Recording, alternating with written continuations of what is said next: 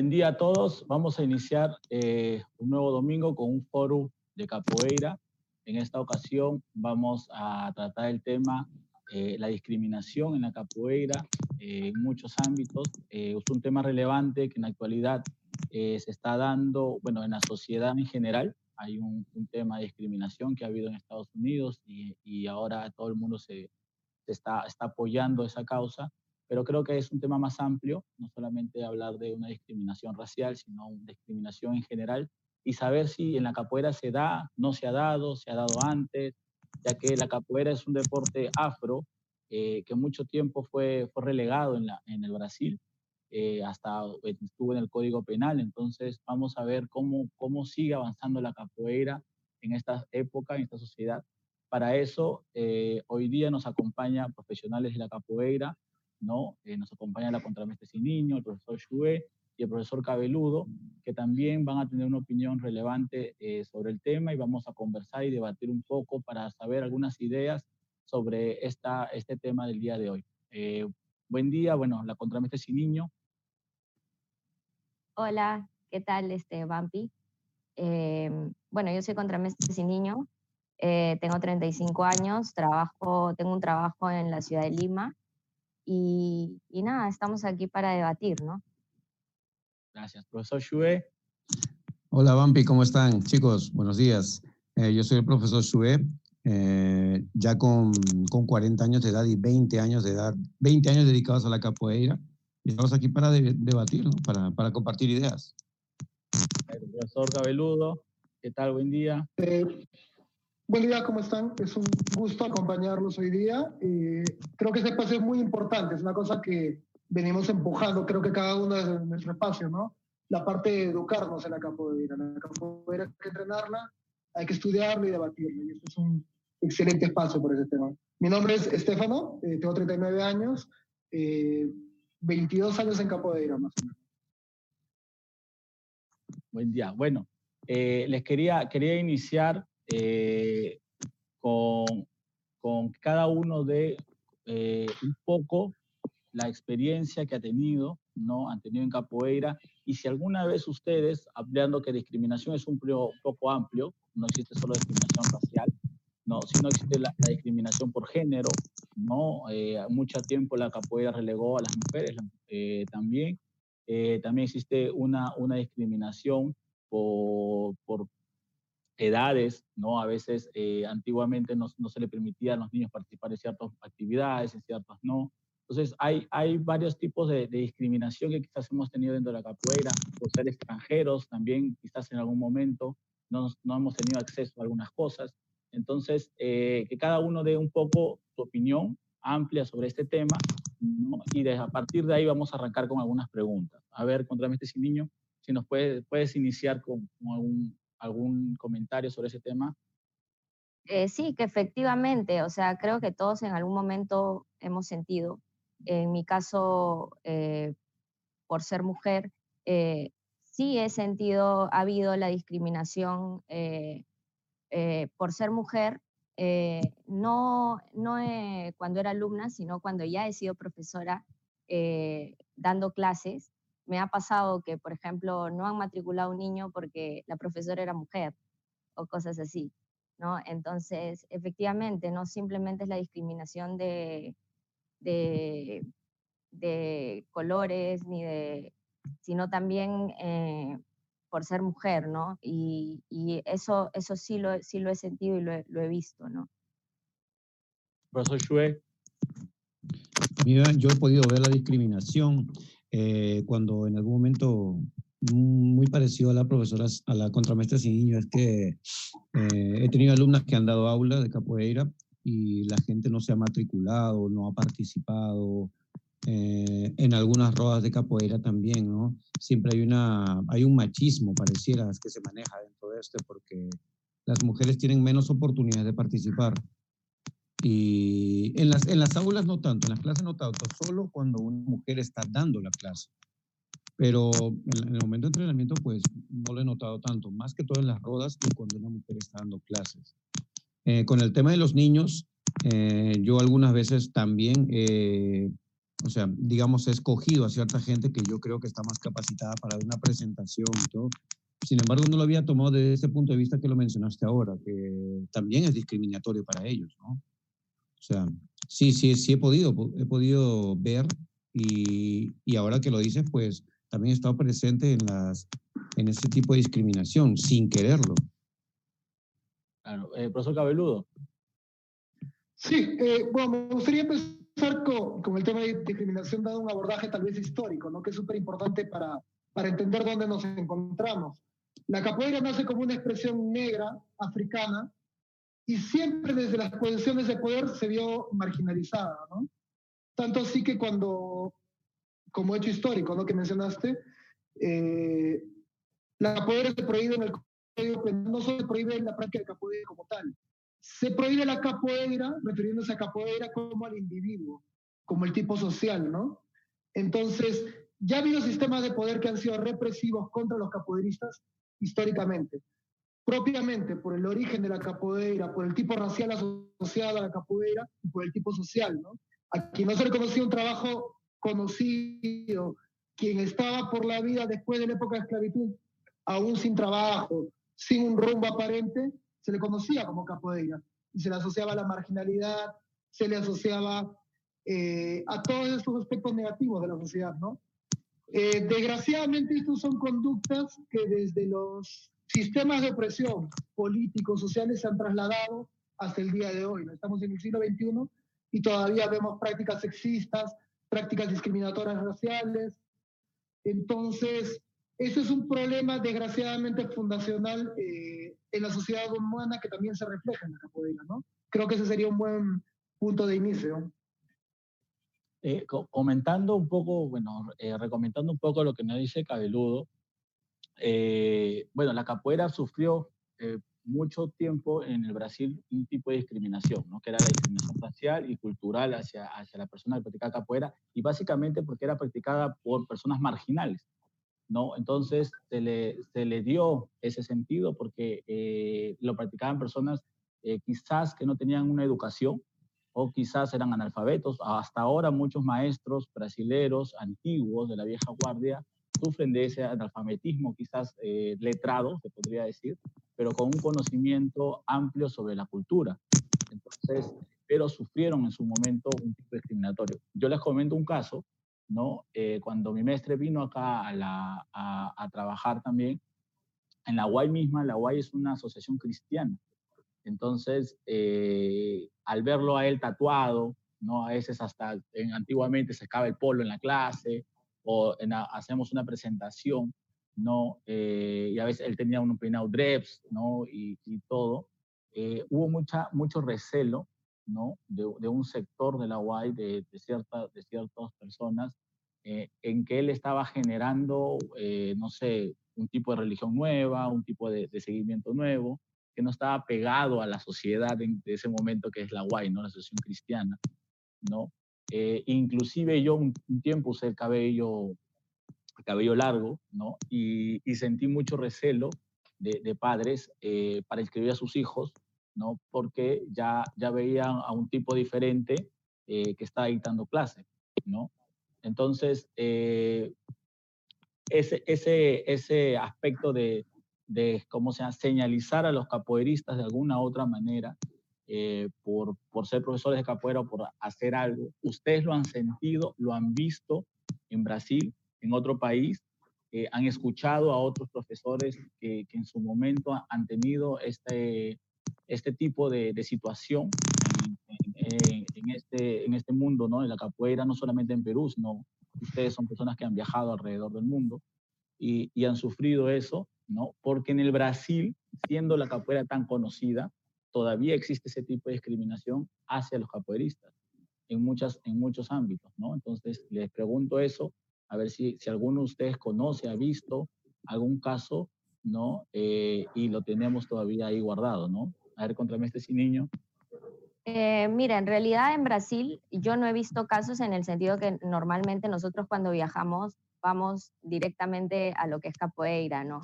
Eh, sí sé que hay mucha discriminación, pero más lo he sentido acá en Lima, eh, no hacia mí, pero sí, por tatuajes que dices que en colegios o en otros lugares conozco gente que no los han aceptado por ese tema, ¿no?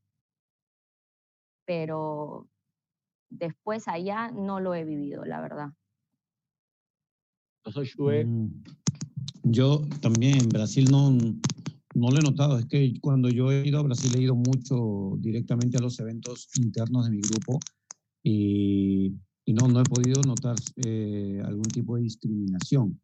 Todavía cuando he salido, pues he ido a eventos de, o aulas de, de maestros conocidos, míos, amigos míos, entonces no, no lo he podido. Yo lo he visto más acá en Perú y en algún momento cuando yo me he presentado, yo, en mi, experiencia personal, yo no, yo me he presentado a algún colegio o, o, algún espacio donde pueda dar aula más público y lo primero que han visto es la barba, el bigote, el colorcito de piel. Antes tenía dreads también. Entonces sí, ahí sí lo he notado en algunas personas que, que tienen mucho eso, que lo primero que hacen es te, te, te escanean, ¿no? Y, y, he tenido la negativa en algunas ocasiones. Por eso cabeludo. Me, me, he, recordado, por, por, la forma como mencionas el tema, una experiencia eh, que sí me condujo a, a, entender tal vez mi posición como extranjero en la capoeira, ¿no? Esto fue un evento en Brasil, un evento bastante grande, con muchos eventos de, muchos, perdón, mestres de muchas vertientes, un mestre, en medio de la palestra que daba, de una parte técnica, explicó varias cosas y luego explicaba las diferencias de capoeiras y de instrumentos. En un momento le, levanta un berimbau, de lo que conocemos comúnmente, y dice, ¿cuál es la diferencia de este berimbau con un berimbau de capoeira regional? ¿no? Obviamente es un evento grande, había contramestres, profesores, mestres. Yo me quedé callado, ¿no? Pero veo que nadie levanta la mano, levanta la, mano bueno, es un berimbau de día, el berimbau conociendo, el berimbau de capoeira regional tiene estos detalles. Me felicita y yo había conversado con él eh, en alguna sesión anterior y, delante de todos dice, él es este, peruano y está prestando más atención, sabe los detalles de la capoeira me dio un halago, ¿no? Y yo tomé súper bien, pero segundos después de que el maestro termina de hablar, veo a un profesor brasileño, a dos personas a mi derecha, diciendo, ah, extranjero, pero el arte es nuestra, ¿el que va a saber de eso? ¿no? Ya hubo esa actitud de, de, trato de que yo no podía saber más que un brasileño en un contexto de ese tipo, ¿no? Y que mi condición de extranjero no me hacía, eh, no me daba el derecho de opinar o de hablar públicamente en estas, en estas situaciones, ¿no?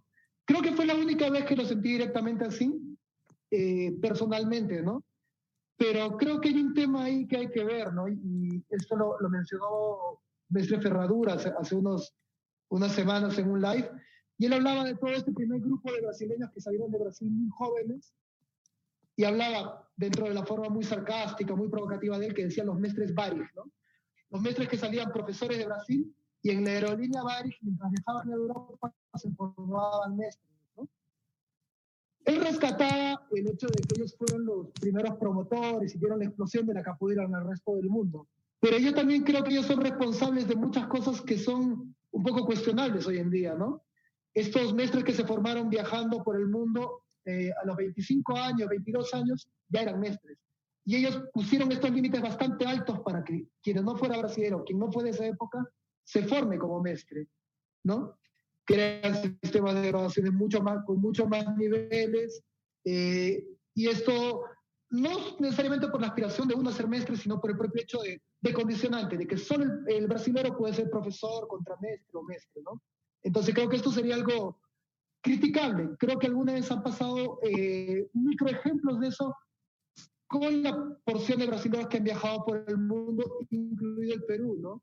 Eh, que no reconocían el trabajo de peruanos que ya llevaban bastante tiempo, muy arraigados con sus conexiones a Brasil, buscando hacer trabajos serios, pero por su condición de peruanos nunca eran tomados en relevancia por parte de los brasileños. ¿no? Eso creo que sería una, una condición interesante de analizar.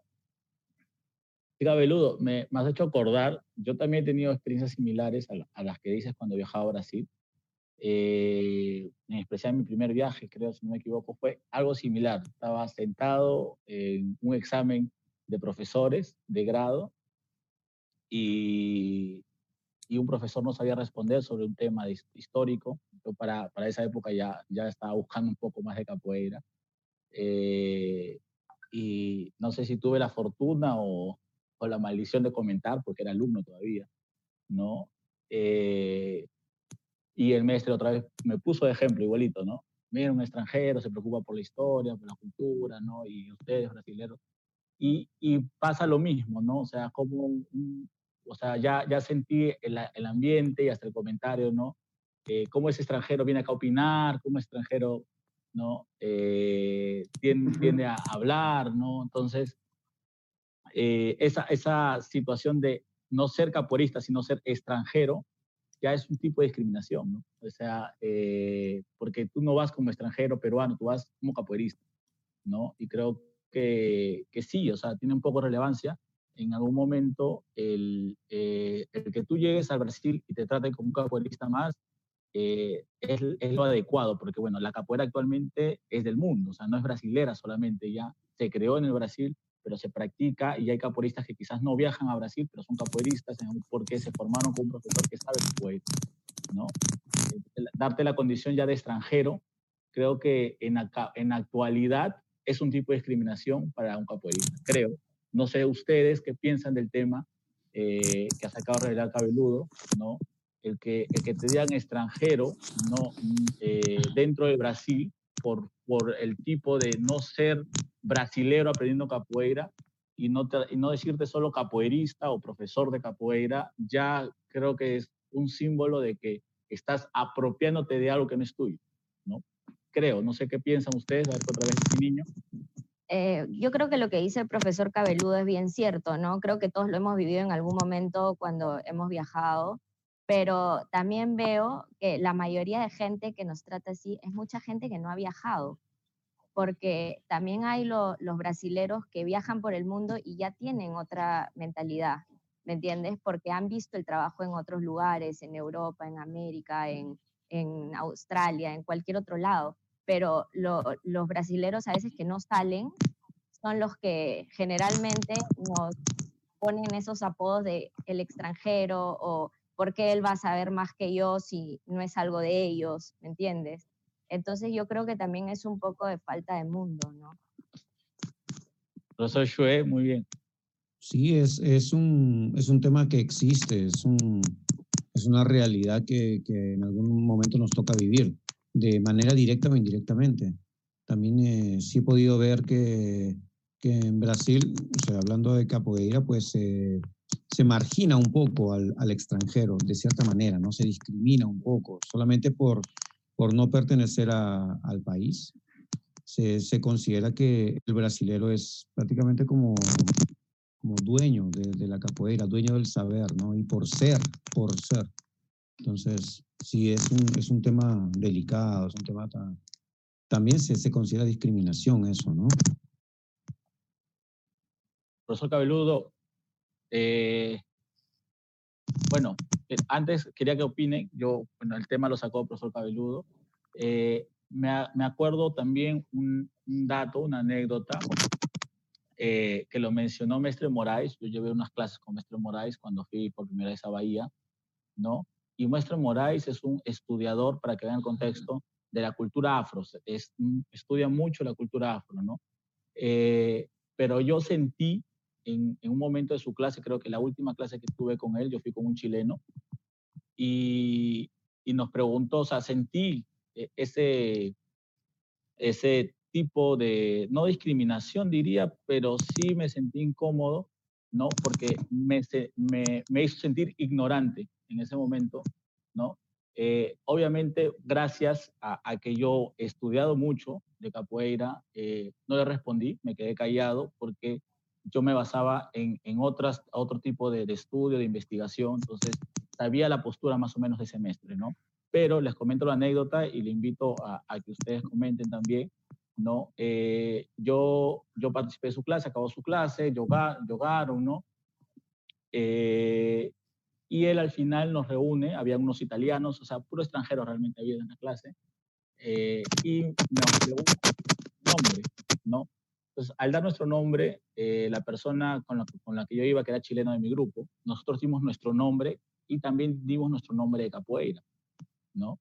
Entonces él dijo, ah, eso es como que nosotros vivíamos engañados en otro mundo, ¿no? Eso es cosa de mestre bimba, de delincuentes, de eso, la capoeira ya cambió, la capoeira cada uno, por eso uno tiene que usar su nombre, ¿no? Eh, se pone apodo a los delincuentes, se pone apodo a las personas que quieren esconder su, su personalidad y demás, ¿no? Entonces, eh, yo me sentí como que atacado, ¿no? En ese momento. Eh, pues bueno, Moraes, muestra Moraes que nos dio este comentario, eh, pero igual me quedé callado, ¿no? Porque es la opinión del mestre en ese momento. Pero ustedes, ¿qué, qué, ven en eso, no? ¿Qué opinan? Uno, que, que los mestres te desacrediten o, un pensamiento que ustedes han crecido, o han crecido, por ejemplo, yo he crecido con, con, la versión de Mestre Bimba, el apodo y demás, la, la, historia eh, del, rebautizarse, ¿no? Eh, creyendo que eres un ignorante, ¿no? Por, por ese sentido. Y lo otro, ¿no? Eh, el sentirte, ¿cómo se llama? Que el apodo te dé un tipo discriminatorio, ¿no? En, en, un, en una situación capoeirística o en la roda, ¿no? Que el apodo sea algo denigrante para ti como capoeirista, ¿no? Porque a veces, a veces eh, el, el, apodo, un, los alumnos lo sienten como algo discriminatorio, ¿no? Entonces, eh, les provoco esa pregunta, a ver qué, qué opinan de esos dos temas, contra mestres y niño. ¿Cuál es el primero? el, el, el, hecho de que un mestre no eh, te trate quizás eh, por ser eh, de otro tipo de capoeira, porque en esta, en esta ocasión creo que está atacando la otro tipo de capoeira, no me está atacando básicamente por ser extranjero, ¿no? Eh, quiere decir que porque tú no piensas igual que él, no, tú eres un ignorante, una cosa así, ¿no?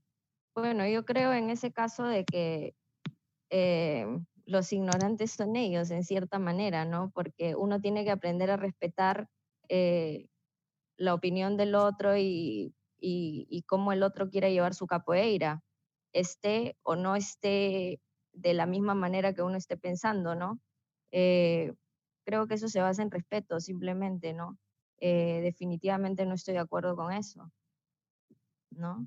Y, y, el otro tema era, para que ya los demás, los dos invitados puedan tener los dos, era sobre si el apodo es una forma de discriminación que nosotros estamos dando quizás a, a, a, los alumnos, a los capoeiristas o nosotros mismos? Mira, yo creo que hay mucha gente que lo ve como una tradición, ¿no? Yo creo mientras que no eh, dañes al otro con un apodo negativo, eh, no deberían de sentirse de esa manera, pero va a haber gente que siempre va a pensar así y, y que también va a vivir del pasado como gente que simplemente lo, lo toma de una manera simplemente como pensar que es una tradición. Ah, profesor Shue,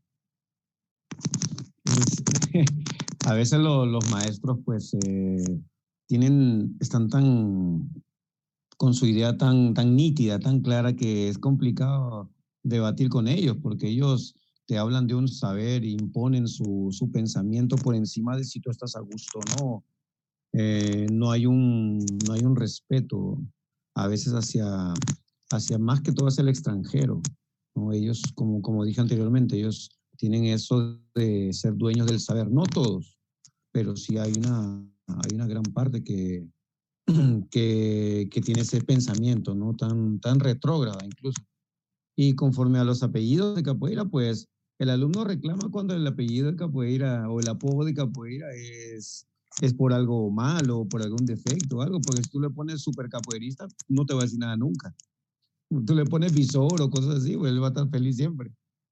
Pero si tú le pones una, un, una puede capoeira que no gusta o en algún o hace algún es que pasa eso hace algún se dirige hacia su raza hacia algún defecto o sea depende mucho del apellido de capoeira que, que se, se sienta discriminado el alumno también no porque si le pones negro pues imagínate cuando vaya una roda y haya puro rubio o sea, puede, puede ser más complicado ahí eh, pero ahí para que Cabeludo también pueda completar, pero eh, yo justo vimos con Cabeludo el sábado pasado, Capoeira Iluminada, y Mestre Bimba ponía apodos, algún, muchos de sus apodos sobre defectos de sus alumnos para motivarlos a que tengan un cambio, ¿no? Y muchos de ellos agradecen eso.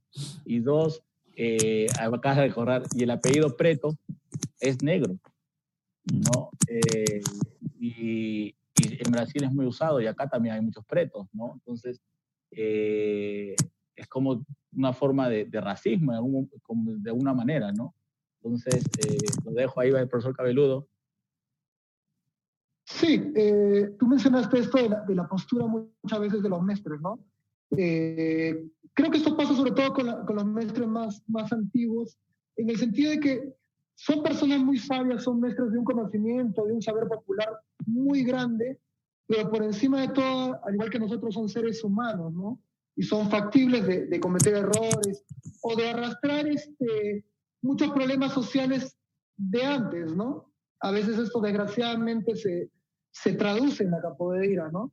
Y como, como dije al inicio, ¿no? Esto a veces se arrastra también de la propia marginación de la capoeira, históricamente, ¿no? esa, esa, marginación desde el poder, desde, desde los de las haciendas, de los primeros eh, pobladores blancos propiamente del Brasil, eh, que ejercían este poder, ¿no? Eso se traduce en el lenguaje, el uso de los sobrenombres eh, tiene una connotación bastante fuerte. En el caso de nuestro idioma tenía un valor lúdico, educativo, ¿no? Que eh, los alumnos de BIM explicaban que era una cosa muy poderosa para ellos, que los podía hacer reeducar, ¿no? Pero el uso del lenguaje puede ser una cosa muy negativa también. ¿Cómo asociamos la raza negra, una raza que ha dado tanto, culturalmente en África ha dado tanto al mundo, pero hasta ahora tenemos palabras que asocian lo negro a lo negativo, ¿no? Mano negra, denigrar, cosas de ese tipo, eh, se asocian todavía en el lenguaje. Entonces el lenguaje es un elemento muy poderoso eh, que se usa también para mantener el, control y el poder. La palabra quilombo, eh, que sabemos que es históricamente, no son estas organizaciones de los esclavos que escapaban, eh, representa eso, un sistema organizativo muy grande, muy revolucionario para su época, pero en Argentina la palabra quilombo tiene otra excepción. ¿Qué quiere decir en Argentina quilombo? Quilombo es un desorden, un desastre, una cosa así, ¿no? Ese es un modo de control también, la forma en cómo usamos el lenguaje. Y esto, esto tiene que ver con esas estructuras de poder que se van generando con lo económico, con lo social y con el lenguaje. ¿no? El lenguaje y la forma de usar el lenguaje también son modos de control, modos de poder, modos de discriminación. En el caso del nombre de capoeira, yo creo en la actualidad, es una tradición que sí debe sobrevivir, que sí debe, tiene que pero dentro del respeto dentro de una, una sociedad mucho más educada. Nosotros como profesionales de capoeira nos podemos instruir, formar más. En cuánto poder tiene uno con una palabra tan simple, con un sobrenombre, ¿no? Y puede, eh, podemos usar esto como, una, como un elemento educativo más. Antes ha sido una forma de, poder, de supresión, creo que eso es nuestra función como educadores desde eso, desde el uso del lenguaje, eh, cambiarlo y que sean este, cosas que sumen, que sean para bien, ¿no? Excelente. Eh, otra, otra forma, eh, no sé si alguno de ustedes ha tenido experiencia, sus alumnos quizás en algún momento, que ha sucedido mucho eh, para los extranjeros que han querido iniciarse como, como, profesores de capoeira o quizás en, en Brasil mismo, ustedes conocen la historia, y, y cómo, cómo presenta la sociedad a un profesor capoeirista, ¿no? Eh, alguna vez eh, vas a, conversar y dices, bueno, ¿tú qué te dedicas? Bueno, soy profesor de capoeirista, o sea, soy profesor de capoeira, ¿no?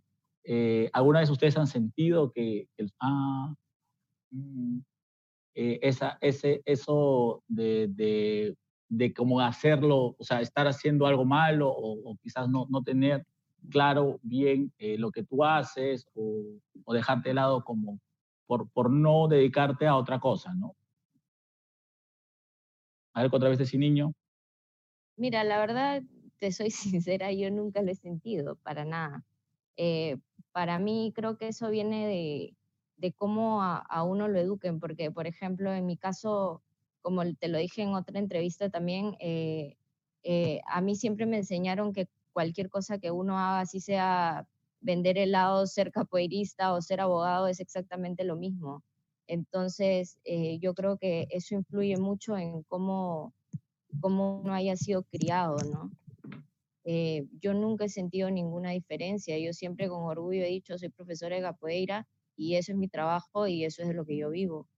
Y mi hermana es arquitecta y, y somos exactamente iguales y creo que es como uno lo dice, porque a todo el mundo que yo se lo he dicho siempre es como que me han tomado como que como una carrera como cualquier otra. Profesor Shue. Sí, a mí me ha pasado en algún momento cuando me han preguntado a qué me dedico. Yo, bueno, yo soy profesor de capoeira. Ah, ya, y, aparte, ¿con qué te ganas la vida? ¿Cómo? yo soy profesor de capoeira, ¿no? Ah, pero solamente eso, solamente eso. Ah, ya, ¿no? Yo digo porque pues deberías pensar en tu futuro. Me han dicho cosas así a veces a mí. Y lo cual es curioso, ¿no? Porque no, ese pensamiento no lo traigo de casa. A mí también me enseñaron que cualquier profesión, desde que tú seas feliz, pues este, que tú la escojas y tú la sepas utilizar como una herramienta para, para salir adelante, pues es súper bien, ¿no? Pero sí, sí, algún, en algún momento me han hecho algún comentario así. Profesor Cabeludo. Eh, yo tengo un caso sui generis, tal vez por eso, porque yo estudié Derecho y no me dedico a eso, ¿no? Y todo el mundo me dice, oye, pero te va bien, ¿no? Eso con, el tiempo va, va, cambiando y ven que uno realmente puede dedicarse profesionalmente a la capoeira. Ahí tiene que ver mucho la postura de cada uno, ¿no? De ser tan profesional como puede ser un arquitecto, un abogado, como puede ser un profesor de capoeira. Uno también tiene que capacitarse, formarse y ser un referente, ¿no? Entonces creo que el gran diferencial eh, cuando uno es profesional de la capoeira es presentarse como tal, como un profesional de la capoeira, ¿no? Eh, la capoeira ya pasó la época en que bastaba con el saber popular. El saber popular es importantísimo y es algo que hay que preservar, ¿no? Pero hoy en día hay que ir a, la búsqueda y el, encuentro del saber popular con el saber académico, que es lo que va a demostrar la, la verdadera valía, no solo para el mundo popular al que siempre al mundo académico, educativo, formativo, los profesionales de la capoeira, ¿no? presentarse como tales, como profesionales de la capoeira. Sí, excelente. Creo que, que mucho, mucho depende en el círculo de, en donde nos desarrollemos, ¿no? Y, como dicen, eh, el saber eh, mostrar signos de tu trabajo. A mí también me ha pasado, ¿ya? Pero eh, el como tú lo tomes también eh, y hasta el cómo tú lo puedas eh, decir o retroalimentar a la otra persona cuenta también mucho, ¿no? Eh, ahora, quería ver, la contravesta sin niño empezó diciendo que en algún momento también sintió una discriminación por un pasaje, quizás por ser mujer, ¿no? En, clases de capoeira a veces, o artes marciales en general, a veces buscaban una figura masculina, algunos papás, pero también eh, quería tentarlos, ¿no? provocarlos un poco a otra pregunta. La discriminación hacia eh, las mujeres dentro de la capoeira, ¿no? Eh, yo los conozco a ustedes, sé que todos trabajamos de, de una manera de igualdad bajo ese sentido, pero creo que siempre hay muchas músicas de capoeira, ¿no? Que, que limitan a, a, las mujeres. Por ejemplo, hay una música que dice, oh, dende, dende de algo amarelo, voy a decir para dende, so hombre, no so mujer, ¿no? Y otras músicas, ¿no? Que se crearon para las mujeres, pero en hecho de que como espectadoras o para mirarlas como féminas dentro de una rueda de capoeira o fuera de una rueda de capoeira y no como protagonistas de una rueda de capoeira, ¿no? Entonces, yo no sé si ustedes tienen alguna experiencia en Brasil o aquí o en otra parte, ¿no? Y bueno, dos preguntas en una, ¿no? ¿Han tenido una experiencia así?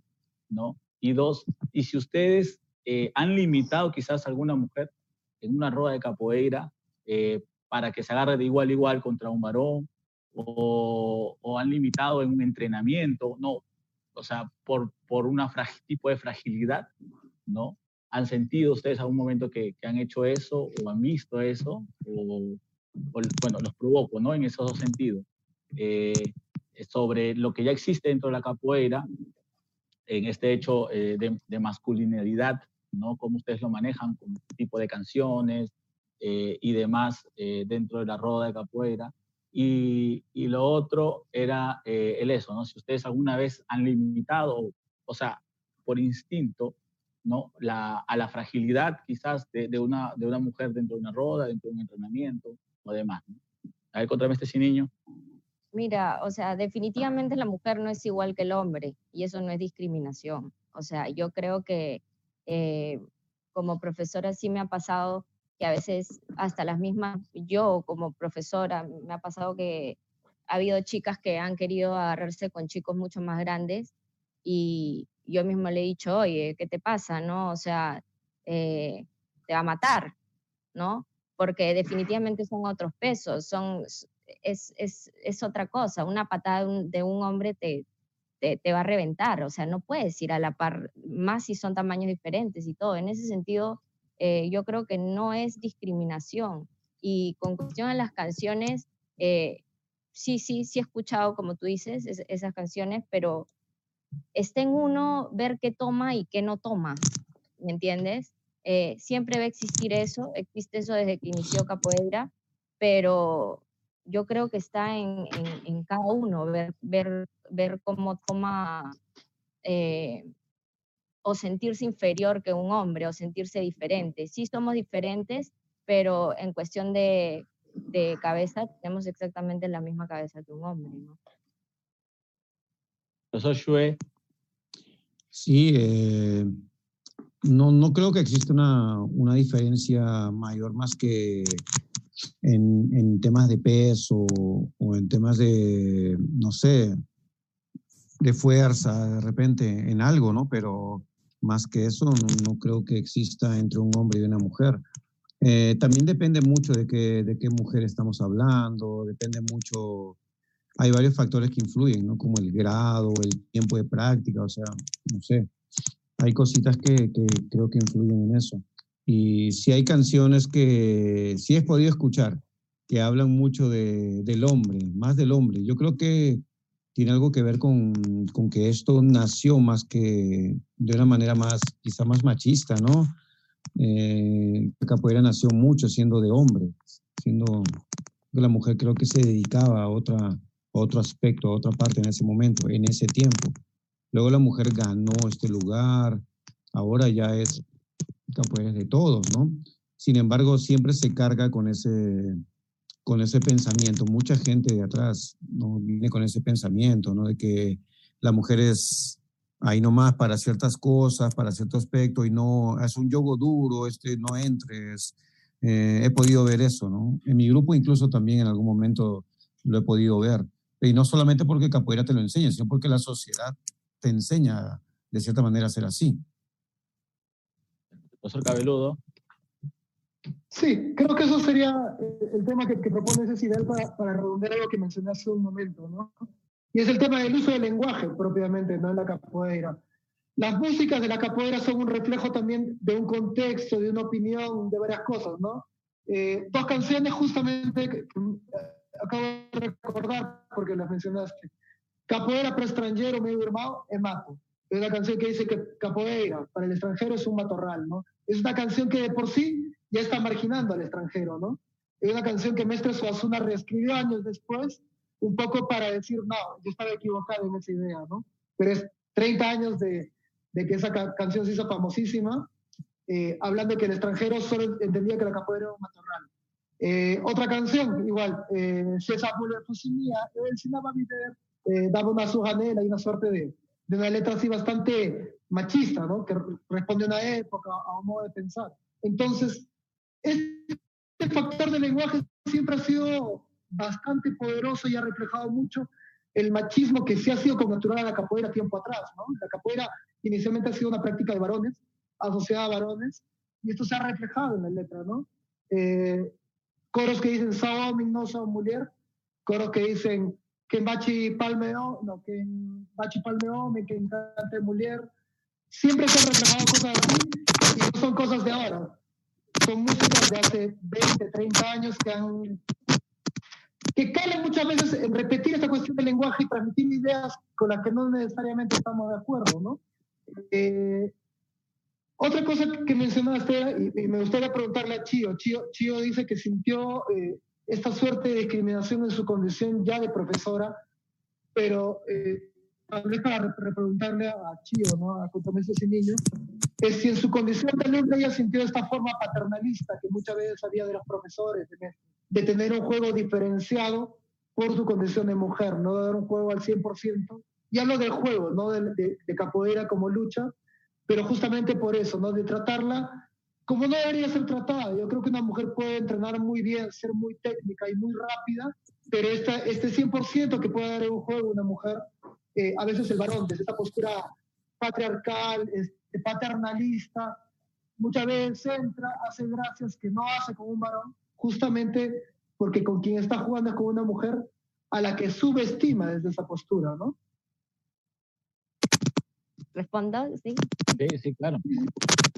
Mira, eso que tú dices, sí, definitivamente. Hay hombres que juegan con una mujer y se ríen como que, ah, ya, voy a jugar con la mujer, ¿no? Voy a, voy a, voy a brincar un poquito. Por supuesto, por supuesto que lo he sentido, pero, eh, y varias veces, ¿ah? Desde alumna, pero ¿será que mi cabeza es como, ¿cómo te explico? Siempre he sido fuerte en ese sentido. Yo me río de ellos, ¿me entiendes? Ah, ¿me quieres hacer eso? No, no lo voy a atacar, ¿me entiendes? Porque que soy mujer y que mido un metro y medio, pero eh, en cuestión de juego sí me pasa que, por ejemplo, digo, he tratado de sacar un estilo más femenino, buscar quizás otro tipo de movimientos que vayan con mi cuerpo, porque, por ejemplo, el cuerpo del hombre no es igual que la mujer, ¿no? Definitivamente sí hay una diferencia, sí he sentido esa, eso en los juegos.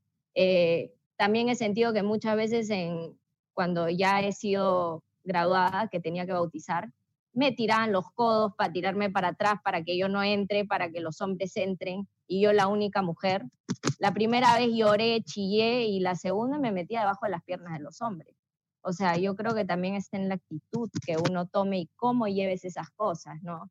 A veces es como que es un poco reírse de eso y reírse de ellos, ¿no?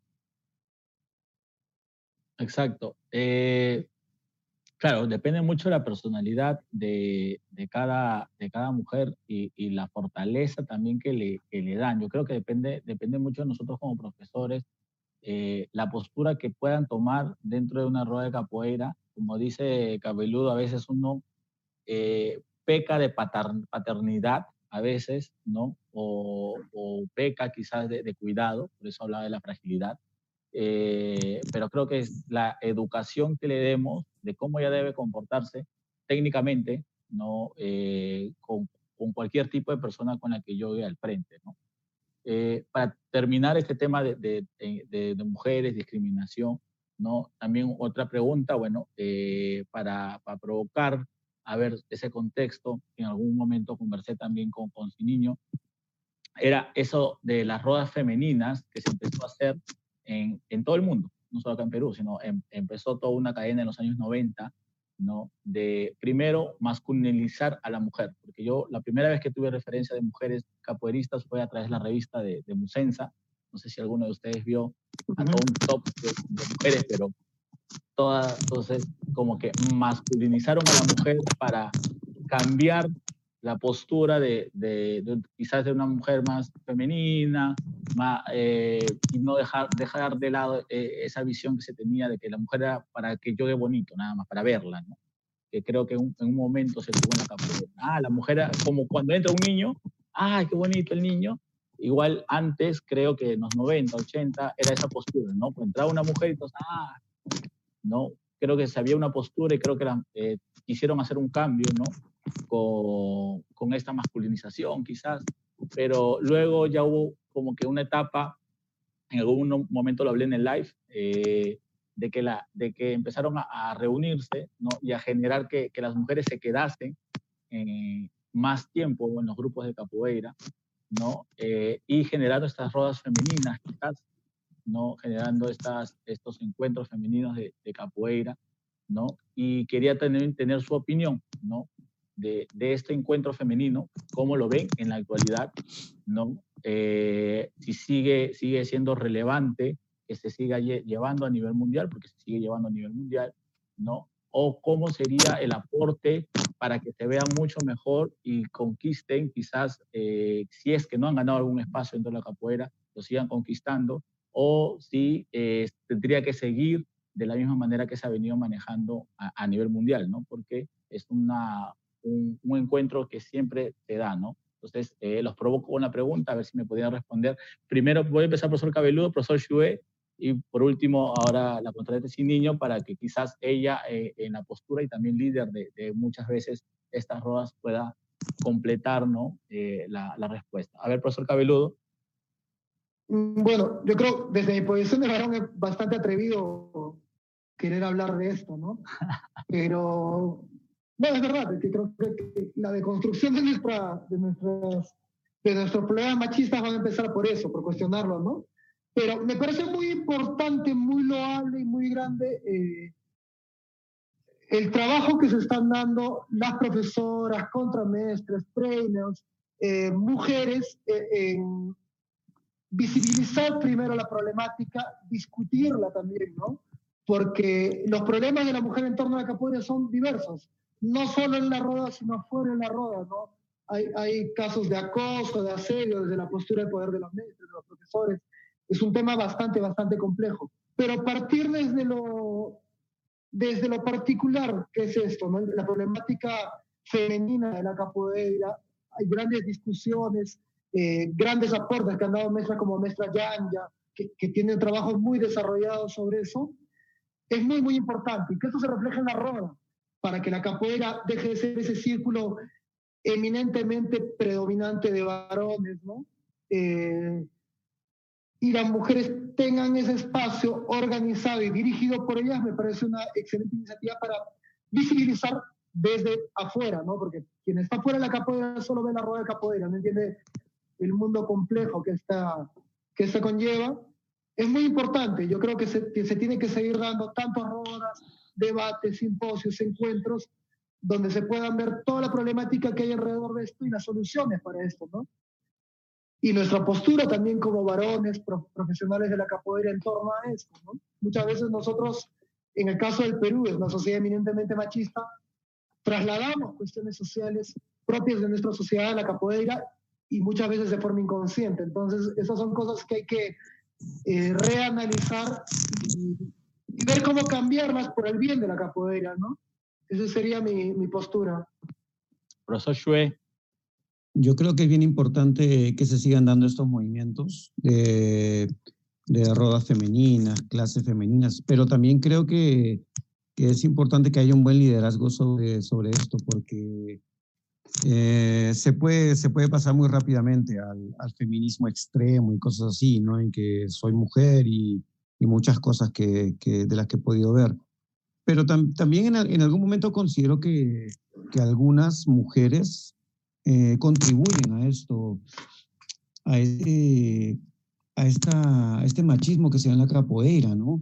Porque, eh, digamos, hay una rueda femenina, he podido ver, en, Perú al menos he podido ver, y los hombres van, y hay un momento en donde no, que, que los hombres toquen para que la rueda siga siendo chévere. ¿Me entienden? Cuando se podría, se podría hacer una rueda femenina tal cual el nombre lo dice, mujeres haciendo las cosas como deben ser, ¿no? Y como creo que deben ser, hacerlas de una manera profesional, eh, practicar, entrenar lo que debe ser para poder realizarla. Eh, he podido ser, ser testigo de, de, de eso que, que, te cuento y pues estoy de acuerdo en que se sigan haciendo las cosas así, que sigan fomentando más el eh, que las mujeres pues tienen un valor muy bien ganado dentro, dentro de la capoeira, pero he visto también otra parte, un tema complicadito. A ver, otra vez ese niño. Eh, mira, lo de la rueda femenina siempre ha habido gente que ha estado de acuerdo, como gente que no.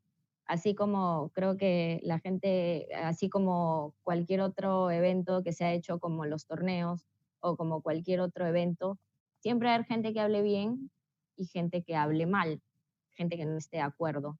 Eh, con cuestión de las ruedas femeninas, eh, yo no soy feminista, absolutamente para nada, no es que a empoderar a la mujer ni nada por el estilo, pero sí creo de que esto ha sido un evento que se ha hecho, creo, desde el 2007, si no me equivoco acá, y ha sido el único evento creado por varios grupos que ha seguido a través de los años hasta el día de hoy. ¿me entiendes? Y es algo positivo.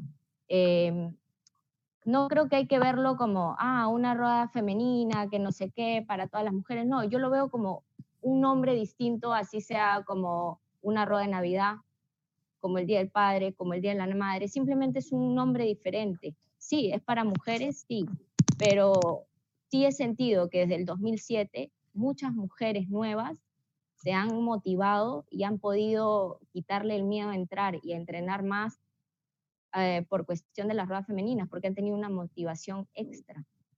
¿Me entiendes? O sea, en ese sentido yo creo que ha servido y como te digo, me parece que ha sido el único evento de, de, de, todo, de varios grupos que lo han organizado que ha podido durar tanto tiempo acá en el Perú. Creo que no hay otro, si, si, me, si no me equivoco. Bueno, sí. Eh, bueno, en cuanto a, mi pensamiento, eh, yo creo que las ruedas femeninas, hablando de Perú, eh, sirvieron tanto como en todo el mundo para que las mujeres afiancen de que hay otras mujeres en la misma posición practicando capoeira. ¿Por qué? Porque antes se daba un tema y en el Perú pasó, había muy pocas mujeres que practicaban capoeira y de las pocas mujeres que practicaban capoeira eh, también sufrieron mucho lo que la otra vez colgué en, redes sociales sobre el acoso, el, ver a la mujer más que nada, uy, una nueva chica que entró al, grupo, vamos a, buscar salir, vamos a buscarla para, viéndola de, un aspecto femenino, eh, de que puede, puede ser una cita, puede ser tu próxima enamorada y demás. Entonces, eh, creo que sirvió mucho para fortalecerse en que hay más mujeres que pueden desarrollarse en espacios eh, que en ese momento eran masculinos, ¿no? Y, y creo que ayudó a financiar mucho para que muchas chicas continuasen. ¿no? Pero en la actualidad, en algún momento lo hablé con Poncinillo en el live, creo que las mujeres ya conquistaron un espacio eh, dentro de, de, la sociedad, ¿no? Y creo que solamente les toca fortalecerlo, nada más. Eh, y, y, lo digo con, conocí en este último evento a la maestra Michelini, creo que Sinio también la conoce, ¿no? vino acá y con una energía tremenda, ¿no? Y me habló de un evento que ella tenía femenino, pero era organizado por mujeres, pero era para, abierto para hombres y para mujeres. O sea, era organizado, cursos, como cualquier curso, pero eh, cualquier evento normal, sin batizado nada más, generado por cursos y demás, pero era dirigido solo por mujeres, ¿no? Pero participaban maestros, profesores y demás, ¿no? Entonces me pareció así porque es la primera vez que, que había visto un tema eh, de eso y me pareció muy interesante, ¿no? Eh, el, el, lo que la maestra dijo, ¿no? Y creo que debería ser el siguiente paso, ¿no? Para fortalecer todo lo que se ha ganado. Sí, sí, niño. Yo creo que eh, nosotros acá en Perú estamos en un proceso recién, ¿no? O sea, por ejemplo, las mujeres, la mayoría de mujeres recién son instructoras, graduadas, monitoras, ¿no? Entonces, ¿qué pasa en Brasil? Quizás eh, ya pueden hacer este tipo de eventos porque ya hay maestras, ¿me entiendes? Acá estamos en un proceso para llegar a eso, creo yo. Pero, ¿qué está pasando? O sea, la, yo soy contrapenser, pero las otras chicas todas son instructoras graduadas y los profesores tienen más cuerdas que ellas. Entonces, en Brasil ya pasa que eh, hacen estos e eventos, pero con muchas maestras, ¿me entiendes? Entonces creo que estamos en un proceso para llegar a eso, ¿no?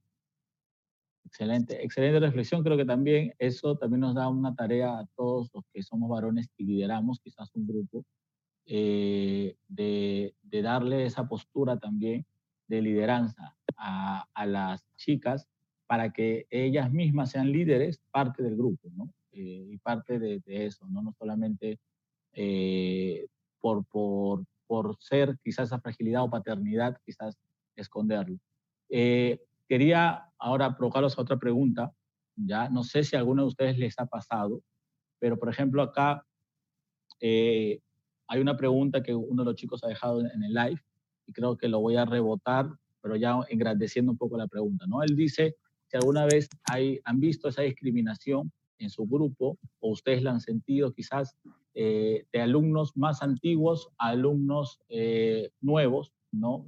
Puede ser graduados avanzados o, eh, y demás, ¿no? y yo lo reboto un poco más grande, a ver si alguno ha tenido esa experiencia, se han tenido discriminación eh, de mestres más antiguos hacia ti, ¿no? Y me refiero en cuestiones de informativas, ¿no? En algún momento yo he escuchado historias de, de maestros que cuando en una época de la capoeira uno se acercaba a un mestre a pedirle algo, una información o algo, ¿qué corda eres? No, no. Eh, y cosas así, yo he escuchado historias, ¿no? No me ha pasado netamente a mí en vivo, no, pero sí he escuchado ese tipo de historias. Eh, ¿Creen que existe en la actualidad una discriminación por el nivel de capoeira que tenga? Esa es la primera pregunta. Y lo otro, ¿conocen alguna eh, historia o, a ustedes les ha pasado sobre ese tipo de discriminación de, de jerarquía, de maestre a instructor, alumno, profesor, quizás, dejar de lado? A ver, ¿quién? A ver, a ver profesor Shue. A mí me pasó cuando, cuando yo empecé capoeira, era una, una historia, eh, que yo que a mí me gusta, me gusta, siempre me gustó mucho la música. Y pues yo me acuerdo pedía a los más antiguos del donde el grupo donde estaba en ese momento aprendiendo y siempre era como que ya sí ahora te la paso y nunca nunca llegaba siempre era como que ah, ahí siempre me, me, me botaban para el lado solo para no enseñarme porque ellos eran los dueños de las músicas eran los, los posturados en ese momento, ¿no? yo apenas estaba comenzando. Así me sentí discriminadito en ese, en ese, en ese momento, en esa época. Eh, no me ha pasado exactamente, eh, solamente, digamos, no, yo tengo la, la suerte y la, y la mala suerte de, de, ser profesor y tener el cordón rojo.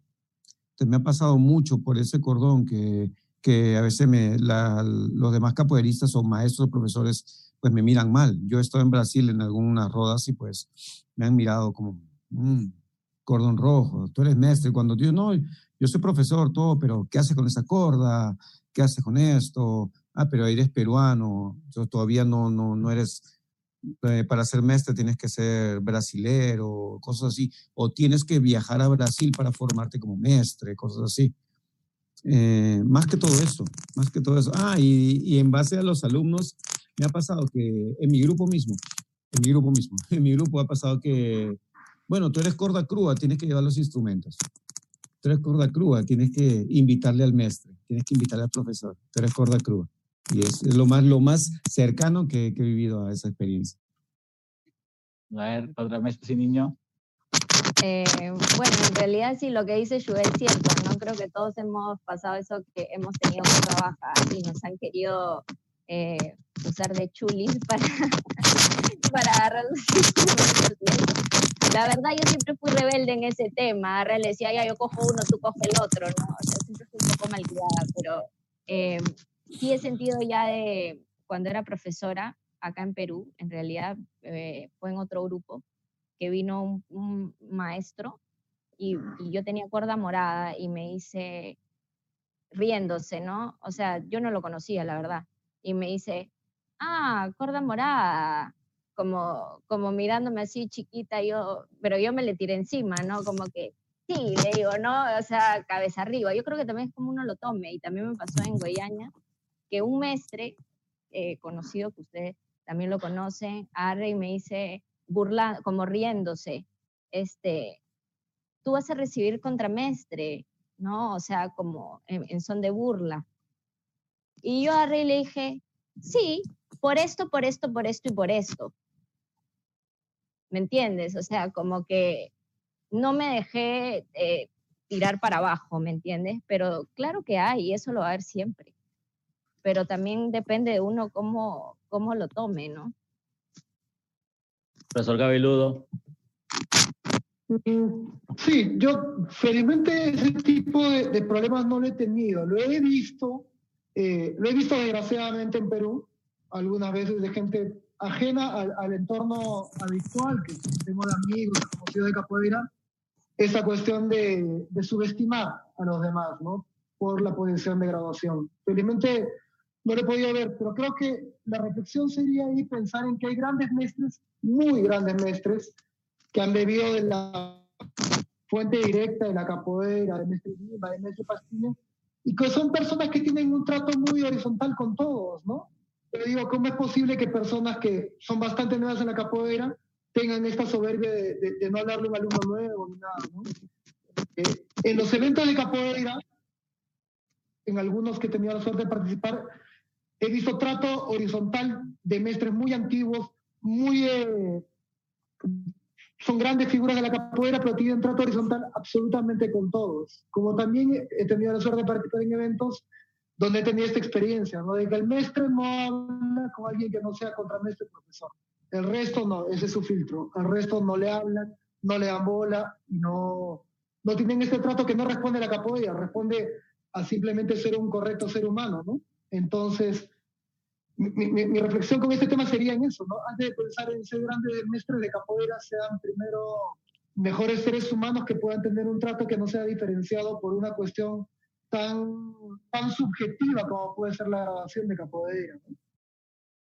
Claro, eh, hablando, bueno, justo que, que mencionó, ¿no? Sobre, sobre ese tema de los más avanzados y, los más nuevos, ¿no? Eh, de no dar informaciones, ¿no? Yo le estaba, yo le estaba comentando eh, que sí he escuchado en mi antiguo grupo, el grupo Cativero, ahora lo comparto, ¿no?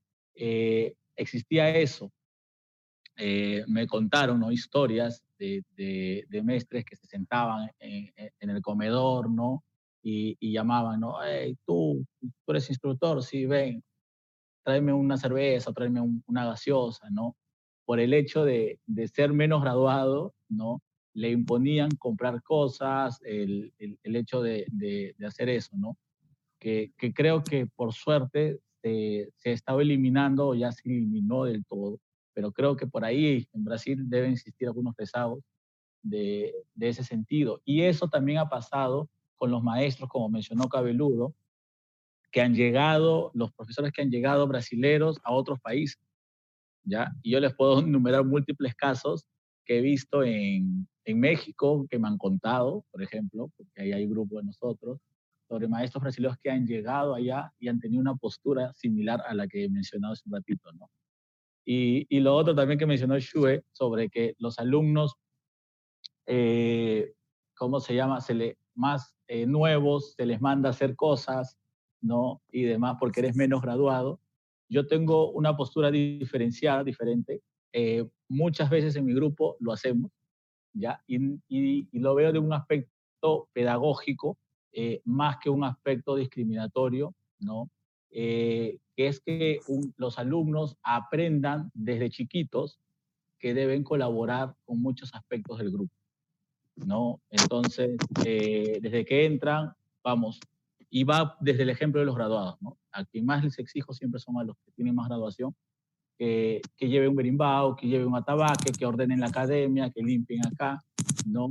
y, va desde que, el que llega, ¿no? Va llegando un alumno nuevo, ya se integró, ya se batizó, ya sabe el manejo del grupo y vamos, tú también tienes que empezar a aprender para sumar a, la consecuencia de un orden dentro del grupo. Eh, creo que es un aspecto eh, pedagógico que viene desde los militares, ¿no? Un poco más antiguo, pero que se creó desde la educación física, de la historia de educación física del, de un régimen eh, jerárquico de, de, mando y de que ayuda a crecer y a contribuir, ¿no? Eh, no de un aspecto discriminatorio, a veces hasta, de risa lo hacemos, ¿no? Uy, tienes que ir a una exhibición con un, con un corda menos graduado, pero si no a ti te toca agarrar el, el atabaque, ¿no? Una cosa así. Al final todos colaboran, ¿no? Pero la, la idea es desde, desde que te estás formando dentro de, de una organización, ¿no? El saber colaborar, de alguna hora y hacerte sentir partícipe de eso, ¿no? de esa colaboración. Pero eh, hay que saberlo, el cómo manejarlo de un modo más pedagógico ¿no? que de simple mandato. ¿no? A, eso, a eso iba. Bueno, eh, y otra, otra discriminación que quería eh, que llevar ¿no? A, relevancia, pero me han preguntado, entonces vamos redondeando ahorita la, la pregunta, ¿no? Eh, la, lo primero, ¿hay, ¿hay discriminación entre grupos de capoeira? ¿No? Entonces, esa es la pregunta que, nos han hecho. Eh, entonces, yo la redondeo, ¿no? Eh, en Brasil, primero el, aspecto mayor, en Brasil, creo que en un momento cuando se quiso organizar la capoeira, ¿no? Los, los grupos que son más grandes de capoeira eh, miraron por debajo a, una organización mayor, federal brasilera, ¿no? Y eh, priorizaron, ¿no? Mejor no, no, no veo porque priorizaron quizás su, su formación mayor, ¿no? Eh, y a ir volviendo también a Perú, ¿ustedes han sentido que ha habido discriminación eh, por parte de los grupos de capoeira aquí en el Perú, eh, de una u otra forma? Porque yo sí les recuerdo, en algún momento los grupos dirigidos por brasileros en el Perú eran, se juntaban y no se juntaban con grupos dirigidos por peruanos en algún momento. Entonces les pregunto cómo sintieron eso, eh, qué sienten, ¿no? si existe eso, como mencioné en Brasil, ¿no? o acá en el Perú, eh, se sigue manteniendo, hubo, cómo fue, qué sintieron, qué les pareció. A ver, no sé quién quiere iniciar.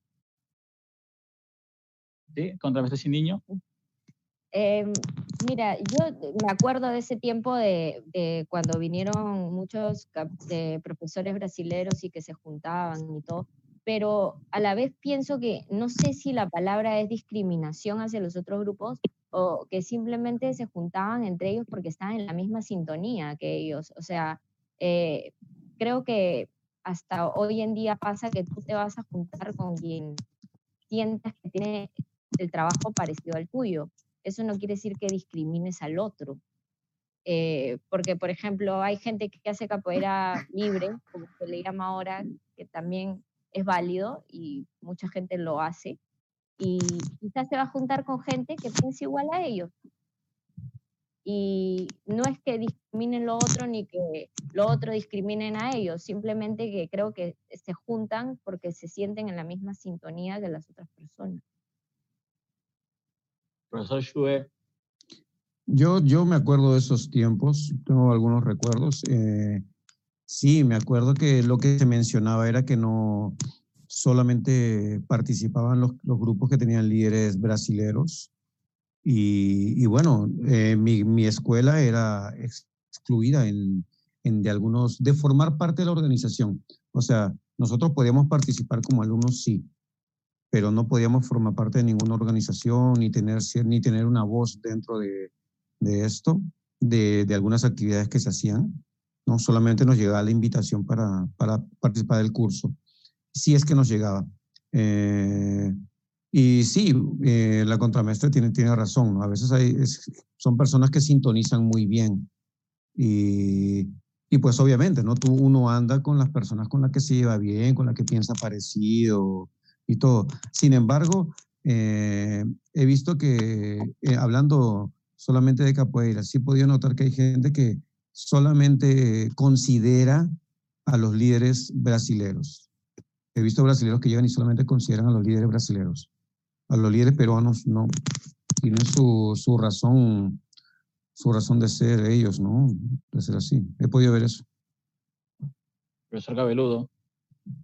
Mm, bueno, yo te comento, aquí en Cusco la capoeira tiene en sus diferentes vertientes un promedio de 20 años, ¿no? Eh, y nunca ha habido un líder brasileño propiamente viviendo aquí. Eso no ha desacreditado ningún trabajo que se haya realizado en Cusco.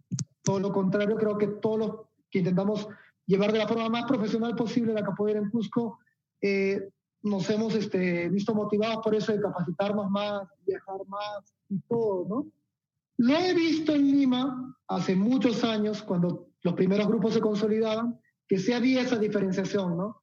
De que el que tenía el profesor brasileño tenía otro estatus. Y muchas veces el profesor brasileño miraba a los demás grupos por encima del hombro, ¿no? Eh, eso han sido actitudes que son completamente reprochables, ¿no? la nacionalidad de alguien no garantiza que sea experto en algo, ¿no? Acá todos somos peruanos, pero ¿cuántos hablamos quechua? ¿Cuántos conocemos la realidad del país? ¿Cuántas tradiciones del país conocemos? Ser peruano no garantiza que cocines un buen lomo saltado, ¿no? Entonces, había ese juicio por estas personas eh, que llegaban al Perú. Eh, eso con el tiempo ha cambiado, ¿no? Ahora los eventos se hacen mucho más abiertos, se reconocen trabajos que ya tienen bastante tiempo y bastante buenos resultados en cuanto a la difusión y formación de capoeiristas, ¿no?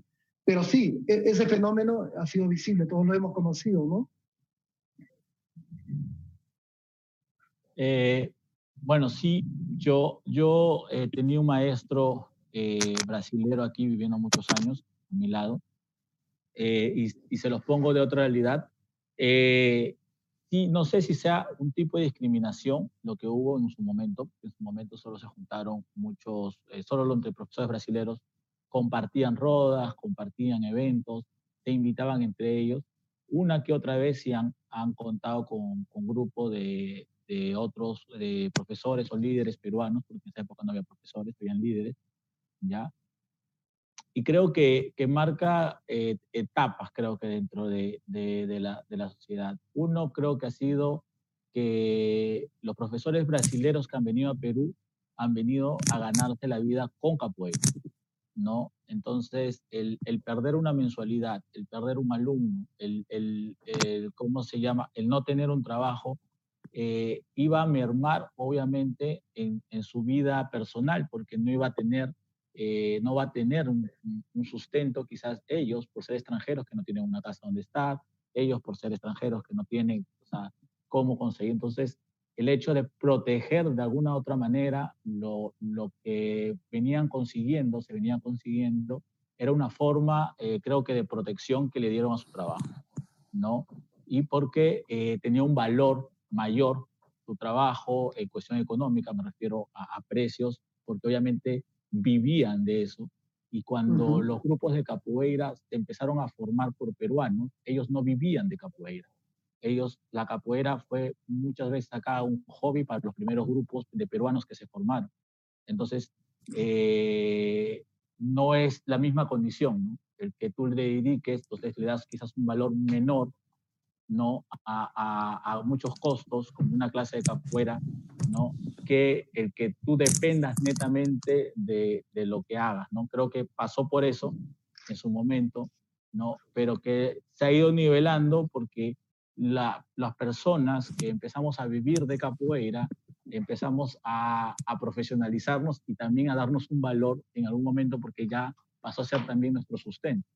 Entonces, creo que se fue nivelando actualmente no creo que haya discriminación, entre comillas, de grupos. Creo que sí existe lo que nos dijo eh, la contramestra, que los pensamientos de líderes se unen según afinidades ¿no? y, creencias, pero no creo que haya una discriminación. Simplemente no, no te invita a un evento o no formas parte de una actividad porque tu pensamiento no concuerda o tus actitudes no concuerdan quizás eh, con, con, con, el organizador o, o, o, con las personas que están haciendo. ¿no? Entonces, básicamente, cuestiones de afinidad ¿no? y cuestiones de, de pensamiento eh, en base a, al mismo tema que es capoeira. ¿no? no sé si alguien tiene algo que redebatir, pero eh, era creo que eh, lo, lo, que pasó en ese momento. ¿no? Eh, acá también me preguntan, y creo que también es otro tema importante y relevante, ¿no? es el tema social, ¿no? El tema económico-social dentro de, del Perú, que existe mucho, ¿no? Por ejemplo, nos están preguntando eh, sobre los proyectos sociales, ¿no? Eh, de capoeira, eh, y hablo de social, de trabajar en, zonas de CONUS, en zonas con personas eh, de menos educación quizás, eh, con otros tipos de comportamientos, otros tipos de, de, de situación, también económica, otra realidad, ¿no? Eh, si alguno, si eso, ese tipo de, de, tener una capoeira social con otro tipo de educación, otro tipo de realidad económica, eh, va a jugar como un tipo de discriminación cuando se les incluya dentro del mundo de la capoeira, ¿no? Entonces creo que básicamente eh, me han hecho esa pregunta, ¿no? Eh, acá en las redes, eh, yo, yo les, les juego, ¿no? Para complementar la pregunta, ¿no? Eh, primero que me respondan si, si, es difícil eso, ¿no? El, el, el, de un proyecto social, de un trabajo diferenciado en un cono, en una realidad socialmente económica y de educación diferente, ¿no? Eh, dentro es difícil eh, unirla a un trabajo de capoeira que quizás está en otra realidad, en otra situación económica, ¿no? eh, no, sería conveniente, no sé. Eh, y luego, para redondear la pregunta, hablar de otro tipo de discriminación, la discriminación educacional quizás que podemos algunos de nosotros que sentir por personas que quizás no, no, tienen un nivel de pensamiento mayor o, o, o un comportamiento adecuado, ¿no? O demás dentro de una, de una un ambiente de capoeira, ¿no? A ver si, si me entendieron, si alguien puede comentar. A ver, a ver, contra este sin niños. Vamos a seguir. Bueno, no entendí bien tu pregunta, pero eh, yo creo que, por ejemplo, a lo que, lo que te entendí, ¿no? O sea, tú dices si juntas dos realidades distintas, ¿no? Eh, yo creo que en ese sentido, eh, en un comienzo siempre va a haber problemas, porque la sociedad no es que todavía esté, eh, todos ya tengan un pensamiento de que todos somos iguales. Eh, yo creo que es algo que hay que trabajarlo y en un futuro trabajar en eso. O sea, de que va a haber diferencias, yo creo que sí, pero está en nosotros cambiar eso, ¿no? Es lo que te entendí un poco de tu pregunta. sí, sí. A profesor Shue. Sí he podido ver eh, algunos, algunas escuelas de capoeira que han, han hecho trabajos sociales y, y, en algún momento han juntado ¿no? a, a, todos, a todo su alumnado, pero se, se llega a, a, escuchar algún, en algún momento, de escuchar el comentario de, ah, es que ellos son de, ¿no? Y no, no he escuchado algún comentario discriminatorio mayor, ¿no? Más, más que ese. Y sí, son dos realidades distintas. Eh, porque hay personas, hay personas que debido al lugar donde, donde viven, eh, debido a, algunos factores, pues no tienen el mismo acceso a la educación, a todo este a toda la información que, que algunas otras personas podemos tener. Pero no considero que sea, mm, sea menos que, que los demás alumnos. Yo considero que todo el mundo es igual.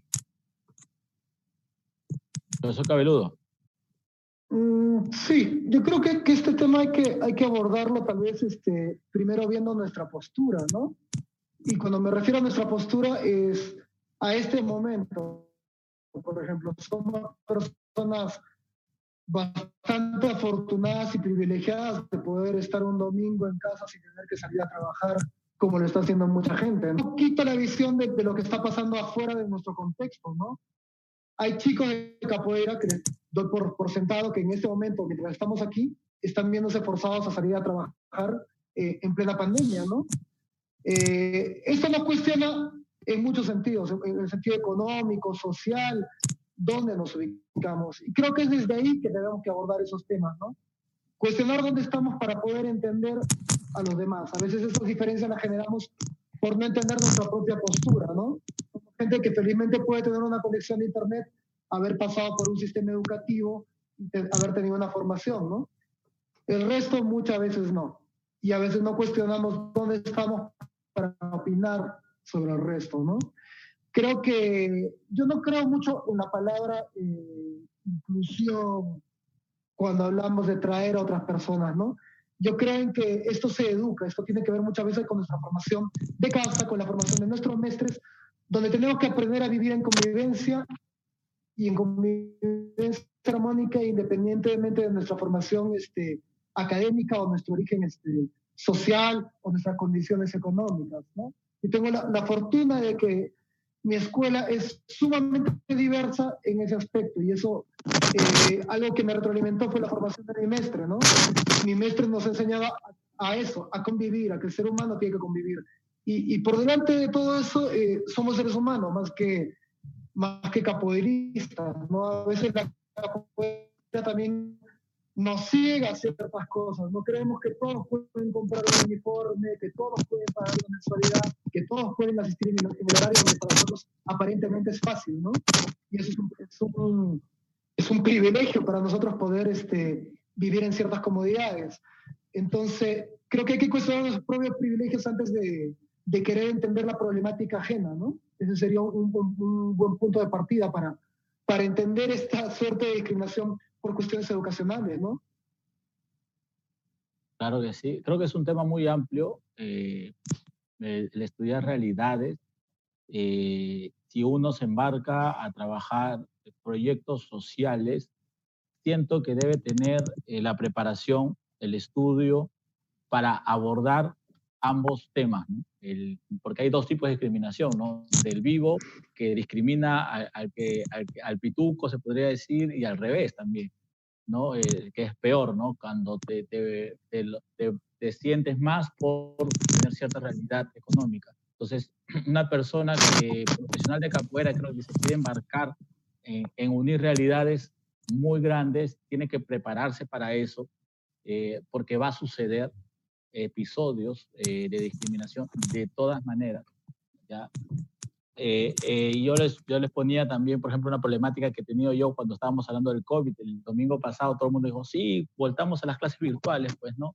Pone su Zoom y, y los chicos están entrenando. decía, pero yo tengo la mitad de mi grupo que no tiene los datos ni los recursos de Internet para tener una hora de, de Zoom. Entonces, ¿por qué? Porque viven en otra realidad. Muchos de mis alumnos son de CON. Entonces, es otra realidad. O sea, votar las clases a, Zoom, eh, sí, pero si ellos no tienen el acceso a Internet, ¿cómo los mantienes dentro de, este ámbito de capoeira activos, entre comillas? ¿no? Entonces, es, es eh, otras realidades que uno tiene que pensar, o sea, debe, debe generar, si uno se vota a trabajar eso, ¿no?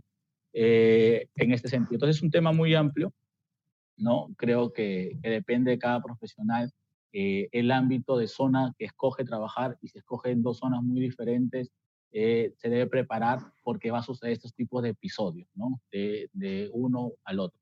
Para ir culminando, ¿no? hay una última pregunta también que nos han hecho.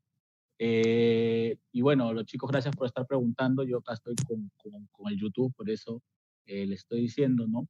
Eh, dicen, un grupo de capoeira sin mestre internacional netamente creado por peruanos sería discriminado por grupos internacionales con mestre. O sea, eh, un grupo creado solo por peruanos, no sin referencia, me supongo internacional, solo con un mestre peruano, sería discriminado por los demás. ¿Qué opinan? Yo creo que siempre va a haber gente que discrimine, ¿no? O sea, eh, para mí en particular no debería de ser discriminado porque eso va a ser este el futuro que a muchos de nosotros nos va a tocar. Ustedes no saben si el día de mañana nosotros seamos mestres y nos tenga que tocar esa realidad de formar nuestro propio grupo. Y sería exactamente lo mismo. Pero eso no quita de que va a haber grupos, de que lo van a discriminar, sí, efectivamente, por las cosas que se han estado hablando, ¿no? Hay brasileros que hasta hoy en día nos discriminan por ser extranjeros. Entonces, imagínate un grupo solo de peruanos, sí, va a haber gente que lo discrimine. No es lo ideal, ¿no? Sí, yo creo que tiene, tiene mucha razón la contramaestra, que va a haber mucha gente, si en algún momento se forma esto, va a haber mucha gente discriminando señalando con el dedo, pero es, es parte de la problemática, ¿no? De, de, mirar hacia afuera, de en vez de sumar algo positivo, pues solamente fijarnos en, en los errores que pueda cometer esa persona como educador, como ser humano. O sea, va a haber gente que está a favor, porque obviamente eh, uno, uno, uno se profesionalmente eh, trabaja para conseguir esto. Uno puede ser un gran profesional, más eso no quita que las personas se formen una opinión muy personal, eso no quita. Entonces, va a suceder que hay gente que va a estar muy a favor, que va a decir, no, él lo merece porque es profesional, él siempre ha trabajado bien, todo. Y van a haber otros que van a decir, no, pero es que él es peruano. Él no puede ser maestro, él no puede formar un grupo. No es lo mismo. Hay mucha gente que va a decir eso. Profesor Cabeludo. Mm, es bien controversial, ¿no? Pero habría que ver una cuestión que pasa en Brasil también, ¿no? Para, para, ir después al caso peruano. En Brasil hay muchos grupos pequeños o medianos que no tienen ligación directa con ningún grupo, porque simplemente alguien salió, abrió un nuevo trabajo, bueno o malo, pero a veces no tienen una conexión directa con, con eso que buscamos muchas veces en la capoeira, que es esta ancestralidad, estar conectados a un tronco común de las tradiciones de la capoeira. Yo creo que el determinante no va a ser eh, si uno está conectado o no a un grupo brasileño. Pasa muchas veces que puedes tener un grupo brasileño que te respalde solo de nombre. El maestro nunca vea tu trabajo, nunca tengas un intercambio con Brasil. Entonces, el, el nombre de un grupo brasilero, de una conexión, no va a ser garantía de nada. Creo que la garantía siempre va a ser el profesional de la capoeira en torno a su capacitación y a los dones que pueda tener como profesional de la capoeira, ¿no? Eh, una franquicia de capoeira como existe hoy en día no va a ser garantía de nada si uno no es profesional. Entonces, creo que el diferencial sería eso, la, la, profesionalización de esas personas, ¿no? Puede ser una persona con un grupo propio, pero si es un gran profesional que sabe hacer un buen trabajo, va a ser, ser reconocido por quienes tengan la capacidad también de reconocerlo, ¿no? que sean personas educadas y formadas en capoeira. Bueno, eh, en mi opinión personal, eh, va parecido a lo que dice el profesor Cabeludo y creo que también eh, tenemos la misma postura de que va a haber con vez y niños y su que va a haber gente que acepte o no acepte. ¿no? Eh, pero creo que sí depende mucho y muchísimo de la persona que va a estar liderando. Uno, de su profesionalismo, que creo que es la, la base de, de todo el sistema que quiera crear como líder o mestre de un grupo de capoeira netamente de ese país. Eh, lo otro es eh, el reconocimiento que él se pueda ganar por la comunidad a través de su trayectoria de capoeira, ¿no? Si tiene un, una trayectoria válida de capoeira dentro de la sociedad en la que se está formando, por ejemplo, el Perú, si es una persona que todo el mundo conoce cómo se ha formado dentro de la capoeira, eh, no va a ser difícil aceptarlo, o sea, no, no va a causar mucha sorpresa el que suceda eso, creo. Eh, hay, porque hay profesores que, que, dicen, yo soy profesor de capoeira, pero he entrenado con un profesor, un maestro, meses, o sea, solo en cada viaje, eh, y no, no he estado con alguien acompañando un acompañamiento constante, ¿no? Entonces, eh, a eso me refiero. Eh, como dijo una vez Mestre Itapuá, ¿no? A veces algunos cuentan, cuentan mal los años de capoeira que estuvieron con el profesor, ¿no?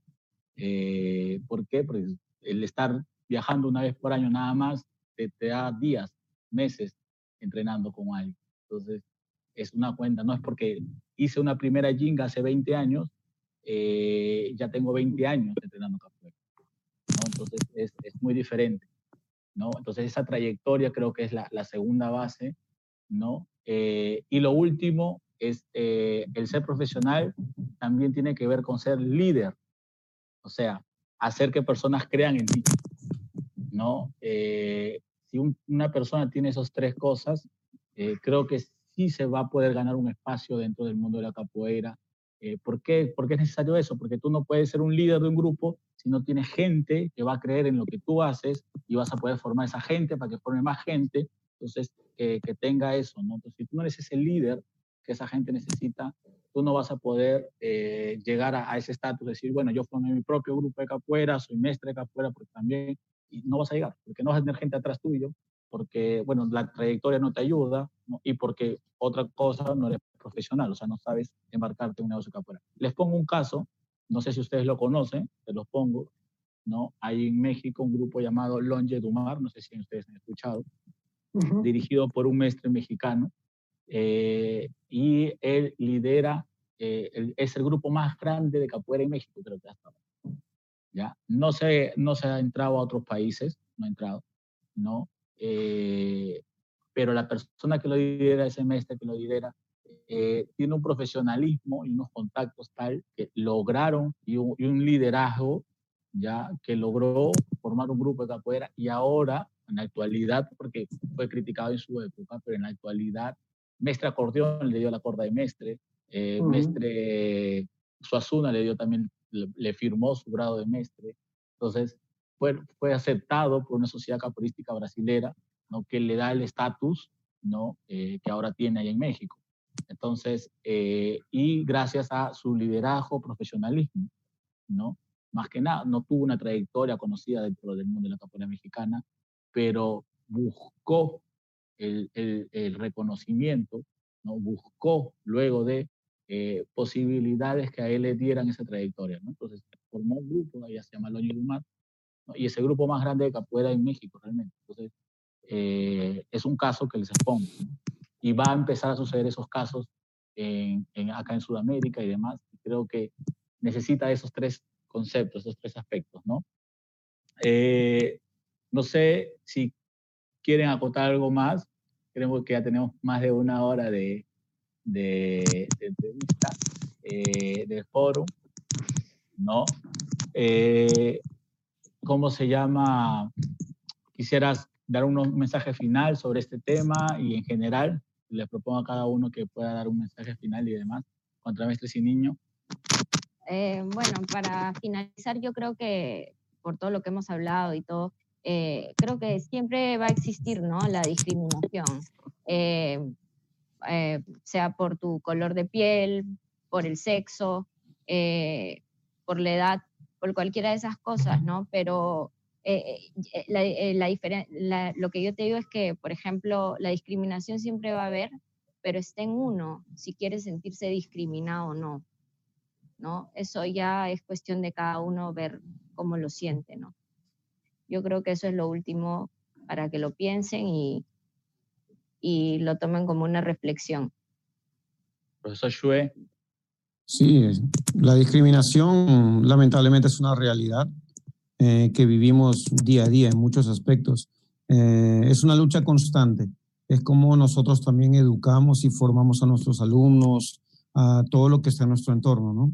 Eh, y también nosotros cómo nos, nos, cómo nos tomamos muchas cosas, porque pues hay, siempre va a haber gente opinando, siempre va a haber, gente discriminando por muchas cosas, por nivel de estudios, color de piel, estatus, muchas cosas. Entonces, eh, es muy importante nosotros saber quiénes somos, conocernos eh, y presentarnos como profesionales que somos.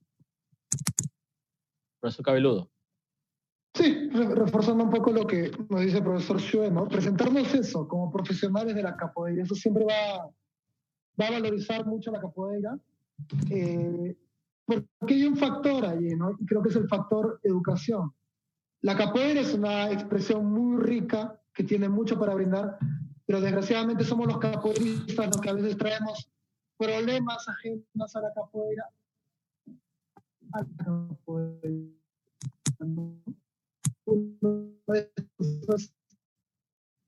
discriminación desde su origen, la cuestión religiosa, la cuestión de género, sexual, que, que muchas veces sucede también, ¿no? Pero creo que sí hay una, una cura para esto, y una cura también preventiva, una cura para esto va a ser siempre la educación, ¿no?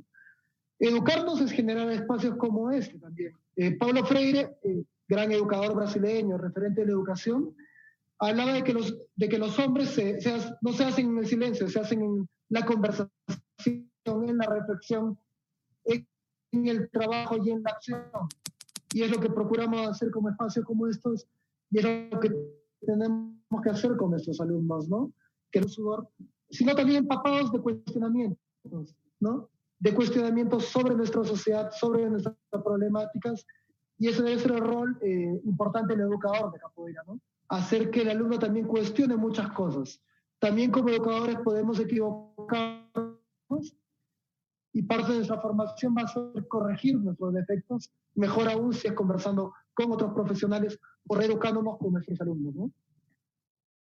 Excelente los mensajes de los tres. Creo que, que queda mucho a los alumnos y creo que lo, escuchándolos también, eh, uno sabe eh, entender muchas situaciones y creo que parte de esto, creo que es estos temas individualmente quizás o, o, grupalmente con nuestros propios alumnos para conocer también lo que piensan y detectar si más adelante va a haber un tema discriminatorio dentro de mi escuela, ¿no? Eh, porque uno como educador tiene que visualizar también todo eso creo que el abrir temas eh, que a veces no se tocan dentro de una, de una eh, de capoeira o, un conversatorio de capoeira, se habla del maestro, se habla de esto, de otro, pero no, no piensa realmente eh, el pensamiento real sobre estos temas de tu alumno ¿Y qué pasa si ese, tu alumno es medio racista y viene una persona de color o una persona de, de otra parte del Perú y, y, genera ese rechazo parte de él y tú no lo sabías y ya creas una situación incómoda? Creo que también pasa porque nosotros eh, tratemos de reeducar a nuestros alumnos siempre en un ambiente de igualdad eh, y general para que no sucedan ratos incómodos, ¿no? Y dos, que es la misión de la capoeira desde que se inició, el, resistir y el incorporarse dentro de la sociedad, ¿no? Eh, ese sería mi mensaje a los profesionales y a los alumnos también. Los invito siempre a tener dudas, ¿no? Los que están ahí sobre esos temas para conversarlos.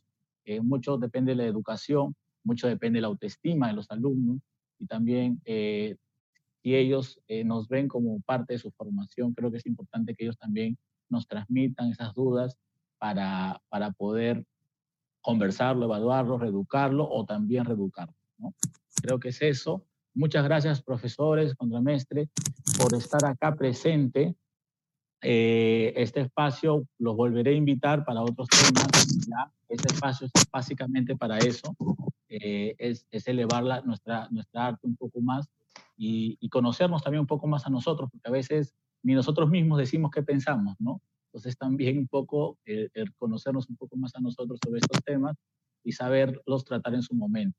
Muchísimas gracias. Nos vemos la próxima semana todos. Los que quieran eh, dar opiniones sobre qué otros temas, ¿no? Pueden dejarlo en los comentarios o por inbox a, a, cualquiera de los profesores también. ¿Qué otros temas se pueden tratar o quieren, tienen dudas, ¿no? Eh, sobre, sobre la capoeira, eh, que involu se involucra la capoeira, perdón. Lo pueden decir. Muchas gracias a todos. Gracias, profesores. Gracias a todos por estar acá presentes. Gracias. Gracias. Gracias, Bampi. Suerte, Gracias. cuídense.